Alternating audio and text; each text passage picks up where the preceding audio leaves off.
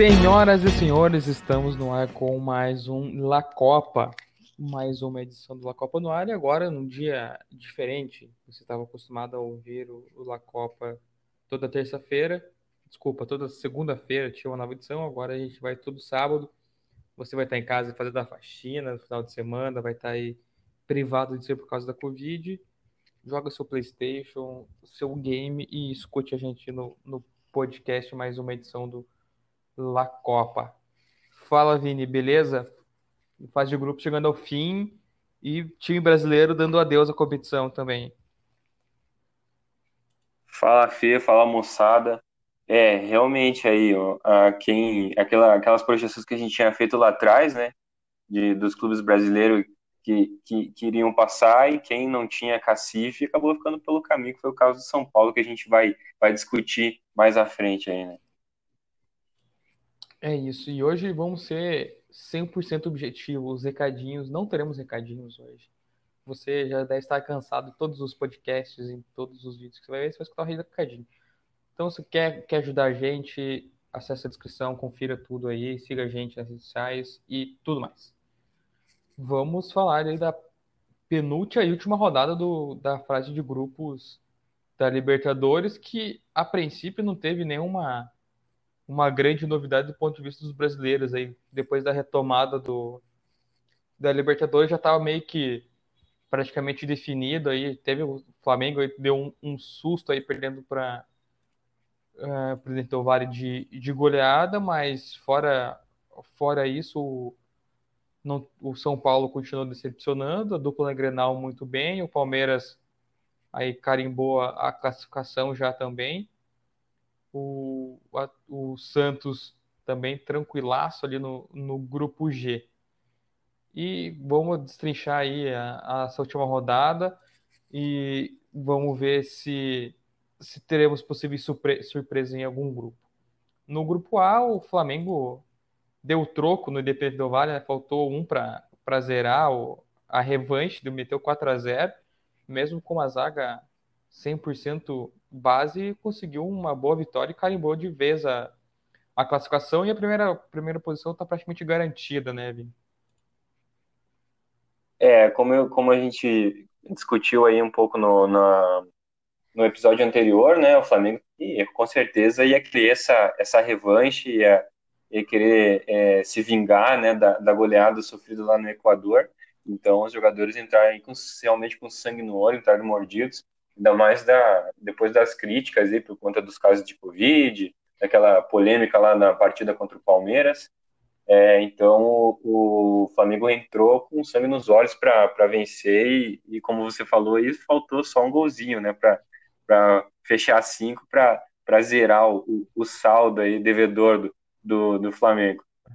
E acho que ficou uma uma uma, uma deu uma esperança aí para torcida também que o Bruno Henrique voltou a, a jogar bem, né? Fez, meteu, meteu dois gols aí, estava mostrando para que veio o Lincoln, tão criticado o Lincoln aí também, conseguiu meter um golzinho, ver se depois do jogo contra o, Flamengo, do, contra o Palmeiras mexeu com os brilhos dos jogadores aí, mas essa goleada, vamos ver se o Flamengo agora engata uma boa sequência, vai fazer na final de semana pela Copa pelo Brasileirão e fecha a fase de grupos contra o Júnior Barranquilha no Maracanã, na... só que agora lá no final do mês, né? No dia 21, que volta a última rodada da Libertadores, mas o Flamengo está garantido. Vai disputar agora a, a primeira posição entre Independente é, Del Valle e Flamengo. Você acha que tem chance Independente Del Valle passar o Flamengo e o Flamengo passar em segundo lugar? E se bem que para a segunda fase não vai fazer muita diferença, né? Vai ter por sorteio, então tá tranquilo. É, mas eu acredito que o Flamengo vai, de qualquer forma, vai garantir a primeira posição, né? Ele vai ter ali, é, é mais ou menos daqui 20 dias, né? Esse, essa partida contra o Júnior Barranquilha. Claro que muita coisa pode rolar até lá, mas o Flamengo também tem tudo para garantir essa primeira colocação, é, jogando em casa no Maracanã, né? É, provavelmente aí já nesse período já vai ter o retorno aí, talvez, dos seus principais jogadores, né? Então vai, vai com o time completo, tem tudo para garantir. é, essa classificação. E o, o Independente Del Valle também vai ser lá, né? Essa, essa, essa segunda vaga aí, vencendo muito provavelmente o, o Barcelona de Guayaquil, que é o último colocado do grupo. É, para o Independente Del Valle não passar, o Júnior Barranquilla precisa vencer o, o Flamengo e uma goleada, né? Porque o Júnior Barranquilla tem um saldo de gol menos dois e o Independente Del Valle tem um saldo de gols de quatro. Então tem que ser um, um acaso aí surreal para o Júnior Barranquilla tirar a vaga do Independente Del Valle. Acho que esse grupo aí já está decidido e também acho que o Júnior Barranquilla vai garantir a vaga aí na, na fase de, de Sul-Americana, que provavelmente o Independente do Vale vai ganhar o jogo contra o Barcelona de Guayaquil. Então, está bem encaminhado esse, esse grupo aí. É, o grupo B, a gente teve uma goleada do Palmeiras aí, meteu 5 a 0 no querido Bolívar e já carimbou de vez aí, já está com os dois pés na próxima fase.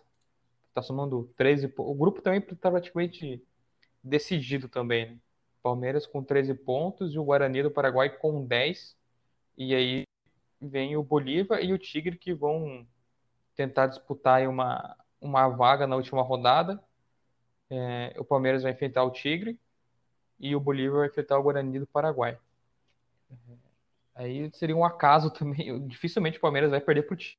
Jogando, jogando em casa, a tendência é que faça mais uma goleada. É, talvez é, já classificado, talvez é, o, o Luxemburgo opte pra, por, por poupar algum, alguns atletas por causa do brasileiro, ou até por causa da, da Copa do Brasil, que vai, que vai começar, começar agora, né? Os times da Libertadores vão entrar agora na Copa do Brasil a partir das oitavas de final. Pode ser aí que tá, deu uma zebra, quem sabe, mas dificilmente o Palmeiras vai, vai perder aí pro, pro último último time do grupo. É, e o Palmeiras fez uma partida muito boa, né, contra o Bolívar.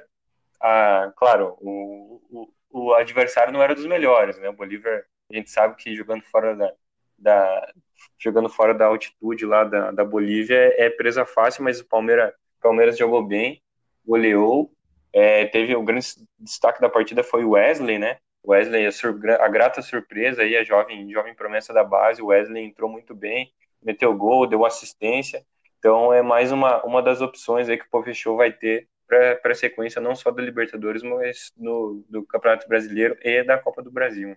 E o nosso querido Rony também é, tirou a nhaca, né? Vamos ver se agora vai, ver se ele consegue mostrar. Desencantou. Mesmo, é, ver se mostra o mesmo futebol que teve no, no Atlético, porque tava tava, tava visível no campo a ansiedade para ele marcar um gol e conseguir, conseguir jogar bem.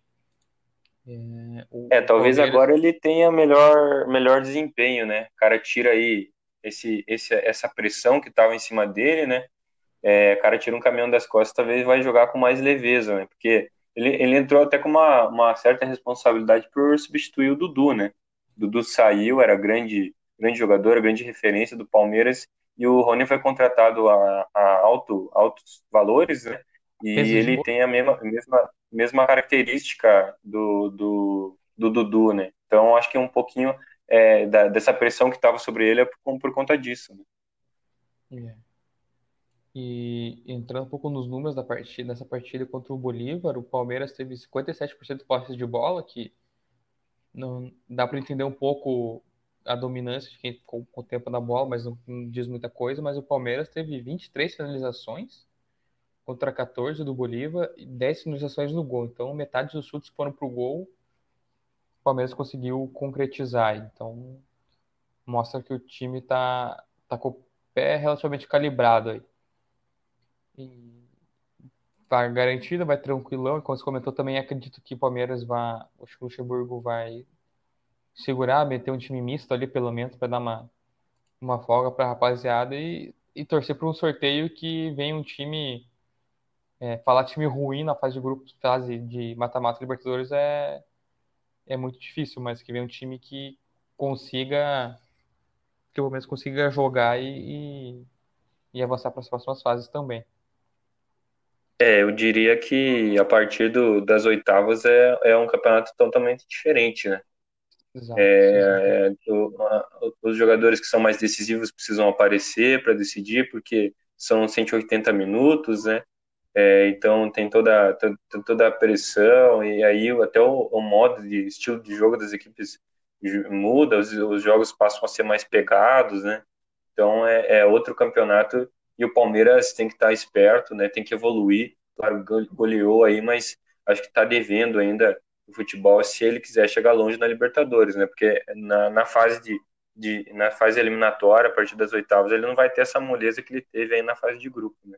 É, exatamente. E na no próxima edição do, do La Copa, a gente vai fazer uma, uma projeção e um, vamos fazer um sorteio fake aí, um sorteio entre, entre, entre nós aqui, vou ver como poderia ser a possível, a possível disputa de oitavas de final, já que a gente vai ter um, vai ter duas semanas aí sem jogos da Libertadores, então a gente pode fazer umas projeções e, e também nas edições fazer um pouco de detalhes dos outros dos concorrentes aí dos times brasileiros para a segunda fase da, da fase de mata-mata da Libertadores, né? fase de oitavas de final. Show de bola.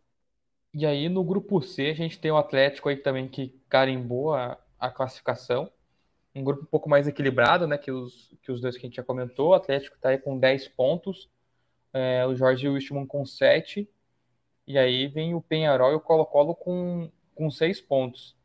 Então a última rodada vai ser um pouco mais emocionante para esse grupo. O Atlético já carimbou, vai tranquilão aí para o jogo contra o Penharol lá em Penharol.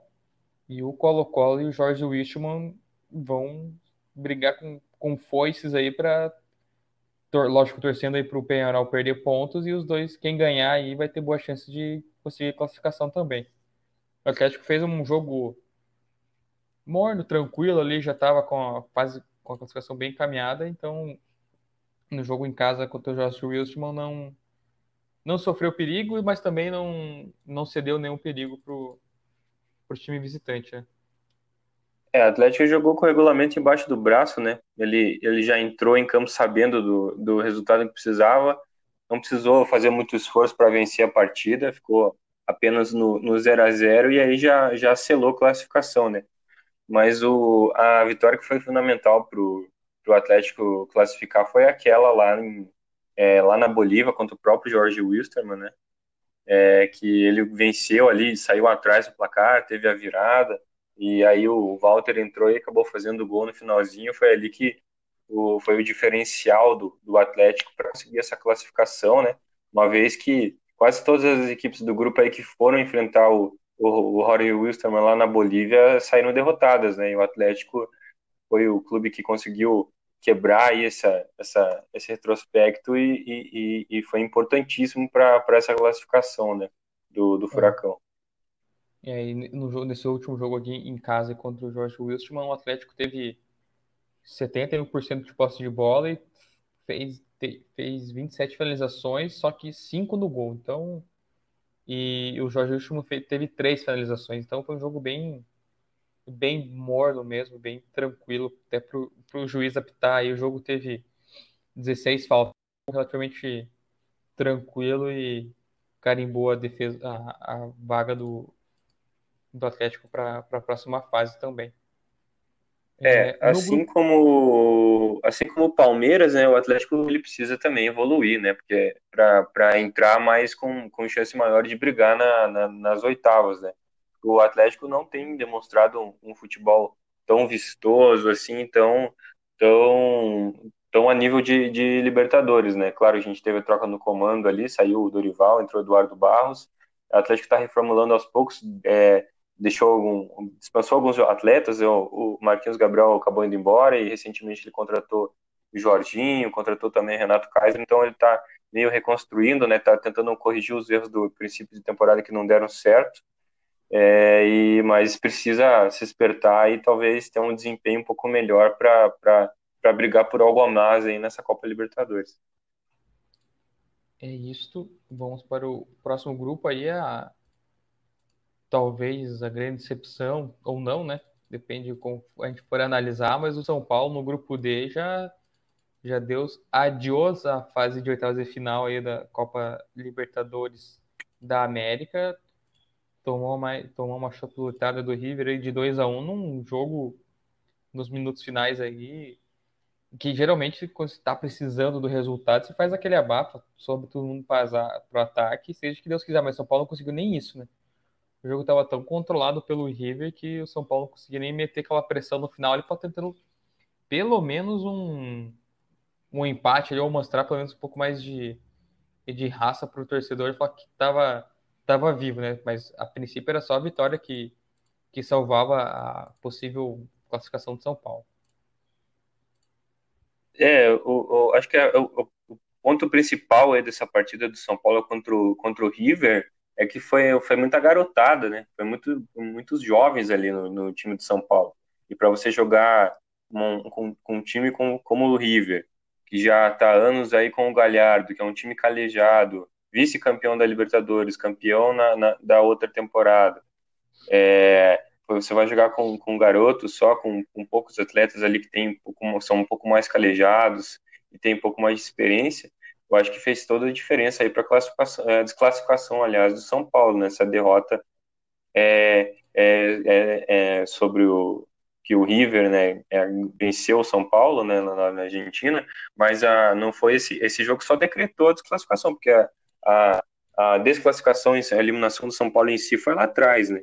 Foi nos pontos que ele perdeu é, diante do, sobretudo diante do Binacional, antes da parada da pandemia, perdeu para o saco de pancadas do campeonato, foi o único, único uh, pontos que o Binacional conquistou foi vencendo o São Paulo, então, e nos outras partidas também, né?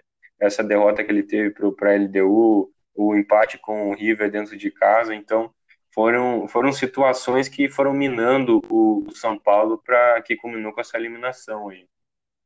É, eu, tô, eu tô a, a derrota pelo pro Binacional na primeira, na primeira partida já dá já deu sinais aí que o São Paulo não teria vida fácil nesse grupo, né?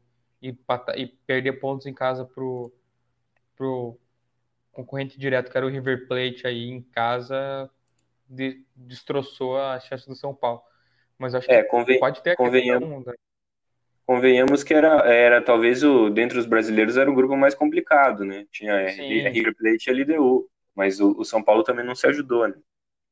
É, é acho que desse jogo aí fica tem a questão do, dos jovens jogadores, mas também tinha Hernanes, tinha Daniel Alves, tinha o próprio Pablo, querendo não, um pouco jogador mais velho, tinha o Juan Fran, Vitor Bueno, que já é um pouco mais cascudo, Reinaldo, enfim.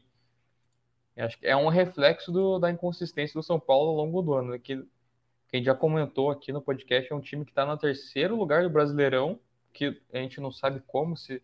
Fala, pô, São Paulo, se você perguntar para qualquer pessoa que está acompanhando a distância do Brasileirão, vai falar que São Paulo está em décimo, décimo alguma coisa. Mas não, São Paulo está aí no, no, no, G4 do Brasileirão, mas está desclassificado da Libertadores e, e viu uma, uma inconsistência muito maior que o Palmeiras, por exemplo. Não dá para entender como que o São Paulo conseguiu chegar tão longe até, até agora no Brasileirão. E agora vai, vai lutar por uma vaga na, na Sul-Americana, né? Se, o empate já garante a, a vaga, mas se perder para o Nacional, aí a diretoria que está garantindo o Diniz aí até o final do ano por causa das eleições, né? Não sei se vai manter esse mesmo discurso. Não, aí se, se realmente vier a perder pro, pro Binacional, ainda mais dentro do Morumbi, aí, aí tem que pedir para sair, né? Tem que pedir para é. sair o Leco, tem que pedir para sair o, o Raí, o Lugano, o Diniz, Daniel Alves, todo mundo pede a conta, porque Perder para um time que tomou oito na, na, primeira partida do River Plate, depois tomou mais seis e, e, e vinha derrotar o São Paulo, que já está classificado e só precisa selar essa, essa, esse único último alento aí que o São Paulo tem, que é a classificação para a Copa Sul-Americana, seria uma catástrofe assim, gigantesca, né? Se, se viesse a acontecer.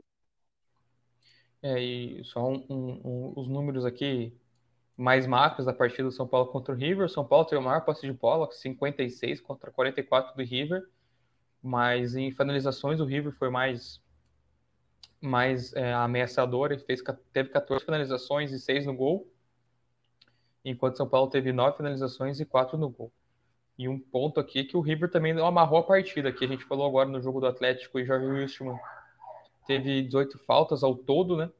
Só o River Plate fez 22 faltas no, no jogo todo, São Paulo fez 12. Então, o River, um jogo também parecido que foi contra o, o Flamengo no ano passado, né? O River fazendo muita falta, segurando o jogo, amarrando o jogo, porque o River sabia que se São Paulo vencesse essa partida, ia ser muito difícil o River também conseguir classificação, né? Porque aí o, o São Paulo ia para sete pontos, os dois clubes iam ficar com sete pontos, só que o São Paulo vai pegar o binacional, que tudo indicaria que ia vencer e classificar, enquanto a LDU ia pegar o River lá em Alvejaneira, né? Então, o River fez um jogo ali estilo argentino, faltinha para cá, faltinha para lá, vai travando, vai travando o jogo e, e conseguiu e eliminou a fase é o é, é o São Paulo, tem, tem bagagem, na, o clube em si tem bagagem na, na Libertadores.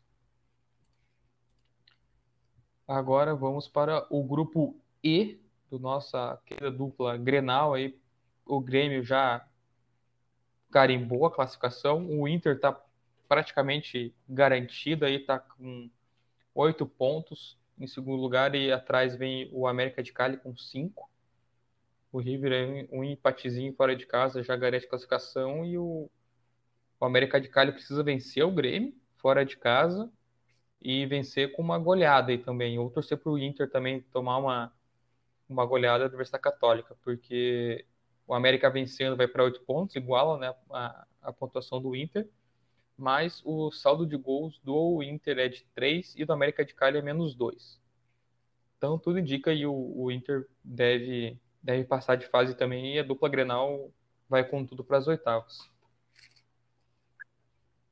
É, você resolveu bem a situação aí do, grupo, do grupo, né? É, e realmente é aquilo que a gente já tinha, a gente tinha previsto lá atrás. É realmente quem é Grêmio e Inter só iam decidir quem ia, ia ficar com a primeira posição e quem ia ficar em segundo né, na, na, na classificação. É, e o Grêmio, ó, que tudo indica, vai, vai permanecer em primeiro, né? Vai ter essa partida aí contra o América de Cali em casa. Vai ser mais um teste aí para o Renato consolidar o time do Grêmio em casa. O Grêmio tem, tem tido uma, uma, umas atuações bem irregulares dentro, dentro da arena do Grêmio, sem a, sem a presença do torcedor, né? Então ela vai, ele vai ter esse teste aí, último teste em casa, antes de, de, de partir para a fase decisiva da Libertadores. E o Inter vai jogar lá contra, o, contra a Universidade Católica, Universidade Católica não tem mais chance né, de, de, de classificação. É, e aí o Inter também vai, vai, com certeza, vai com talvez com um time misto, aí um time titular, porque o Eduardo Cudê já declarou que ele não tem dois elencos né, para disputar disputar Sul é, perdão, brasileiro e Copa Libertadores, e ainda mais vai ter a Copa do Brasil agora, né? Então talvez ele até entre com um time alternativo, porque está muito, tá muito fácil aí para o Internacional sair com a classificação é, junto com, com, com o rival Grêmio aí. E eles que vão se enfrentar novamente nesse final de semana, né? Teremos mais um Grenal aí, dessa vez pelo Campeonato Brasileiro. É isso. O, o Inter na última partida empatou com, com o América de Cali fora de casa em, em 0 a 0 Um jogo também relativamente morno, olhando os números novamente aqui mais macros da partida, o América teve 55% de posse de bola, o Inter 45%, e foram 14 finalizações para o América e 6 para o, o, o, Internacional, que ainda teve o, o, o jogador expulso, teve o atacante Leandro Fernandes expulso e o Inter também que tem uma consistência melhor, deu uma caída no brasileiro, né? Deu uma nas últimas, nas últimas partidas aí, principalmente contra o Goiás fora de casa, é, perdeu perdeu para o último colocado que num, no momento aí de, de disputa de Brasileirão não é o ideal, perdeu para o Fortaleza e empatou com o São Paulo. Então, os últimos três jogos do Inter no Nacional tá, tá um pouco, um pouco sofrida a vida aí do Inter. Já no bastasse vai ter o Grenal que não venceu nenhuma esse ano. Então, o Inter tem, tem bons, bons desafios aí para as próximas, próximas semanas. E o, o Grêmio. É, o, o, o Inter, eu acho que é até natural essa, essa queda de rendimento aí, uma vez, é uma vez dado o estilo de jogo do Eduardo Cudeu, um estilo de jogo muito intenso, né? E o, e o, o Colorado até então era o time que melhor vinha atuando, né? Aqui no Brasil, tanto, tanto no Campeonato Brasileiro quanto na Copa Libertadores. Então é natural até que, que tenha essa queda de rendimento, né? Os atletas acabam se desgastando, acabam tendo alguma, algumas trocas aí na, na, na, na questão do time titular, enfim. Mas acho que a medida que, que, que vai passando alguns jogos, acho que o Inter vai, vai acabar retomando bom futebol. É, e o outro jogo do outro brasileiro do grupo, o Grêmio venceu o Universidade Católica por 2 a 0 jogando na arena do Grêmio. É, e carimbou a classificação e assumiu a primeira, a primeira posição do grupo. E os números da partida aqui, o, o América, desculpa, a Universidade Católica teve 68% de posse de bola e o Grêmio 32%, mas o Grêmio atacou, é, teve 14 finalizações contra 9 do clube chileno e 6 foram gols do Grêmio e duas do Universidade Católica. É, o Grêmio também teve consistências aí, uma, um início de possível crise com, com o mando do Renato, mas está é, conseguindo mostrar resultado, principalmente na Libertadores, né? Que, que, ainda tem o grupo na mão que ainda pode dar muito caldo ainda. É, a, a, a Libertadores, é, a gente sabe que já não é de hoje, que é o grande foco do, do Grêmio e do Renato, né? Na, para a conquista da Libertadores. Nas últimas temporadas já, já botava um time alternativo no brasileiro, não dava tanta atenção para o brasileiro. Nessa temporada não é diferente, né? Ah, o Grêmio vem colecionando empates, acho que, se não me engano, é o time que mais, segundo time que mais empatou no brasileiro. E na Libertadores vem bem, né? Venceu o Grenal, venceu esse, é, os dois últimos jogos aí, contra o América e contra a Universidade Católica, né?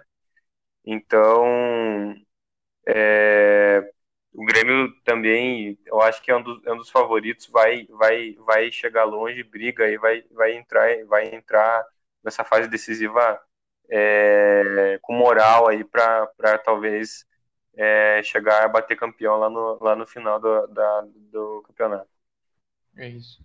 E só a questão do número de empates, o clube que mais empatou no Brasileirão foi o Botafogo com oito e o Grêmio divide aí a segunda posição com o Palmeiras, os dois com sete empates. E no Brasileirão, o Grêmio nos últimos cinco jogos empatou três, venceu um e, e perdeu a última, a última partida para o Atlético Mineiro em 3 a 1 Mas aí no Libertadores os dois clubes estão bem, vai o Grêmio já classificou, o Inter também deve, deve seguir aí a classificação. E fechando aí a análise dos clubes brasileiros, a gente tem o, o Santos que nadou de braçada também no, no grupo G, é, foram cinco jogos, quatro vitórias e apenas um empate, tem 13 pontos. Aí na sequência vem o Defensa e Justiça com seis pontos, o Olímpia com cinco e o Delfim com quatro. E o Santos venceu ontem, né? O Olímpia fora de casa por, por 3 a 2 aí, carimbou ainda mais a classificação para a próxima fase. É, foi, um, foi um jogo de duas viradas, né? O Santos saiu na frente, daí o, Olímpia virou e aí o Santos conseguiu lá no finalzinho com, com o Caio Jorge decretar decretar a vitória aí, uma vitória importantíssima, né? Tanto para o Santos quanto para o Cuca. O Santos selou essa classificação e o Cuca vem mostrando o trabalho. Em meio à, à crise, mais uma vez, uma crise política no Santos, né? Afastado recentemente e o Cuca vem, vem conseguindo driblar essa e vem mostrando vem mostrando o seu valor aí no, no comando do Santos. É, essa, essa crise política aí que acho o, se não me engano foi o Marinho comentou, deu uma entrevista e ele comentou que o, o vestiário, os jogadores estão blindados tudo acontecendo, né? Tudo que eles precisam resolver, eles falam com o Cuca, o Cuca resolve, então o Cuca conseguiu dar, dar jeito no, no time e, e, tanto no, no brasileiro vem com, vem com bons com bons jogos na Libertadores aí também também não é um, um grupo extremamente difícil mas mesmo assim conseguiu ah, nadar de braçada aí no grupo e, e tá tranquilo. É, é, e no jogo, no seu último jogo, o, olhando novamente os números macros aí da partida, o Olímpia teve 58% de posse de bola contra 42% do Santos e o time paraguaio fez 18 finalizações contra 11 do Santos, 9 do Olímpia foram para o gol e 4 do Santos foram para o gol. Então o Santos foi bem, bem assertivo aí na, na partida. E agora na última rodada vai, vai encarar em casa o Defensa e Justiça. Provavelmente deve seguir com mais uma vitória, mesmo talvez com time misto aí deve, deve carimbar é, e, atingir os 16 pontos. E se bem que o Defesa e Justiça vai vir com sede para garantir a classificação, né? Que precisa vencer, porque o Olímpia vai pegar o Delfim e provavelmente vai, vai garantir a, uma vitória. Né? Vai ser um jogo, um jogo interessante. É, vai ser um bom jogo. Os dois estão vivos na briga ali, né? É, o Olímpia até tem bons, bons valores. Lá tem o, o atacante Recalde, né? Que inclusive o, inclusive fez dois gols no, no, nessa última partida com o Santos.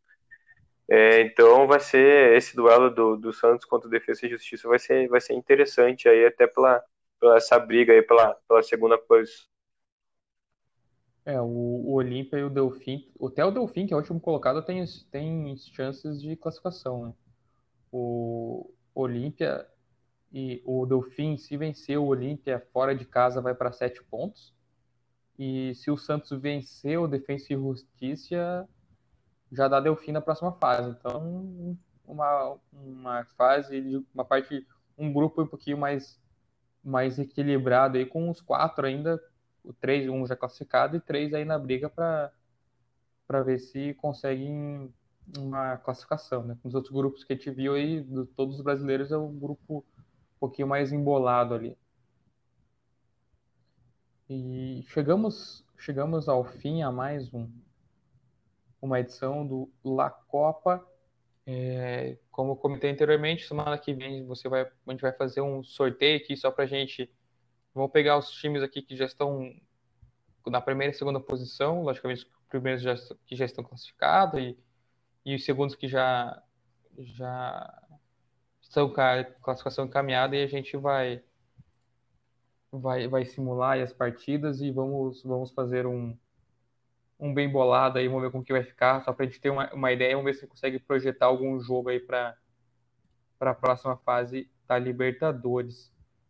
Vini, quer deixar um recado para a rapaziada? Alguma mensagem para esse belo final de semana aí? Ah, eu queria só lembrando aí, né, que você comentou dessa questão do, do sorteio. É, eu vou pedir para o pessoal acompanhar, porque realmente essa projeção, projeção que a gente vai fazer pode trazer duelos interessantes, inclusive para as oitavas de final, né? A gente, fora do grupo dos brasileiros que a gente repercutiu, hoje a gente tem também outros os clubes tradicionais, a gente tem o, o Boca Juniors, que, vai, que, tem, já está classificado para a próxima fase. É, no outro grupo a gente tem o Racing, que também vem muito bem, é um dos favoritos na, na, na Copa Libertadores, tem o Nacional do Uruguai.